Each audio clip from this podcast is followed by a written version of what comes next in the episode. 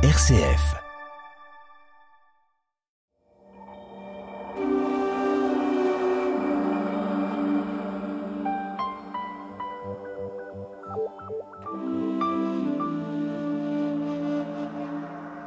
En ce temps-là, un lépreux vint auprès de Jésus.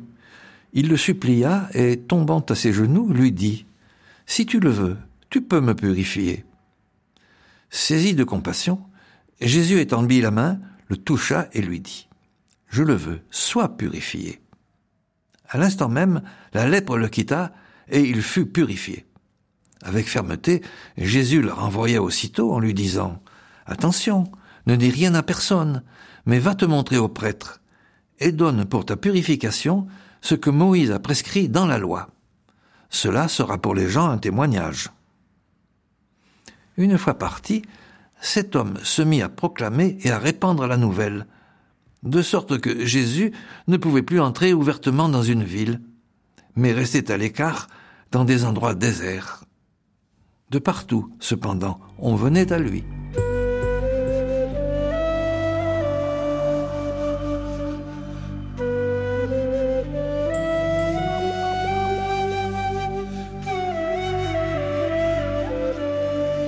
Guérison d'un lépreux qui vient mendier au Christ sa guérison n'a rien en soi de surprenant, même si elle brave les interdits de l'époque. Jésus n'est-il pas venu guérir les malades, selon la prophétie d'Isaïe? Il va aller jusqu'à toucher l'intouchable et le guérir. Ce qui est surprenant dans ce passage de l'Évangile est bien plutôt la réponse que Jésus fait à ce malade guéri. Il le renvoie et lui dit Attention, ne dis rien à personne, mais va te montrer au prêtre et donne pour ta purification ce que Moïse prescrit dans la loi, ta guérison sera pour les gens un témoignage. Au fond, Jésus veut réintégrer cet homme dans la communauté des croyants. Et cet homme, bien sûr, va faire l'inverse, ce qui était prévisible. Il va proclamer et répandre la bonne nouvelle, ce qui va obliger Jésus à fuir la foule qui vient à lui. Ce n'est pas la première fois que Jésus impose le silence à ceux qui reconnaissent en lui le Messie. Mais peut-il dévoiler ce qu'il est à travers ses actes, tout en empêchant que cela se sache? Il veut surtout empêcher que l'on se méprenne sur sa personne et sur sa mission. Jésus n'est pas venu faire disparaître tous les maux. D'ailleurs, du temps de sa venue, tous les malades n'ont pas été guéris, ni tous les morts ressuscités. Il n'est pas venu en roi messianique, venu éradiquer le mal, mais pour nous faire entrer dans une autre logique, celle qui passe par sa mort et sa résurrection. C'est un Messie crucifié que nous proclamons, qui passe par le scandale de la foi, et pour nous par la mort corporelle, pour nous faire passer de la terre au royaume céleste. Ne l'oublions jamais, même si cela nous scandalise.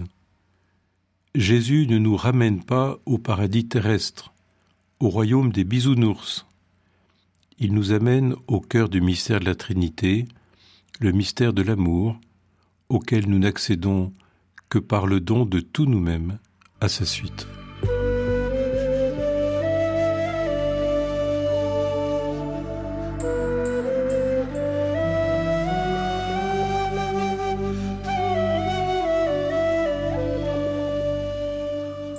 Notre Père, qui es aux cieux, que ton nom soit sanctifié, que ton règne vienne, que ta volonté soit faite sur la terre comme au ciel. Donne-nous aujourd'hui notre pain de ce jour. Pardonne-nous nos offenses, comme nous pardonnons aussi à ceux qui nous ont offensés, et ne nous laisse pas entrer en tentation, mais délivre-nous du mal, car c'est à toi qu'appartiennent le règne, la puissance et la gloire, pour les siècles des siècles. Amen.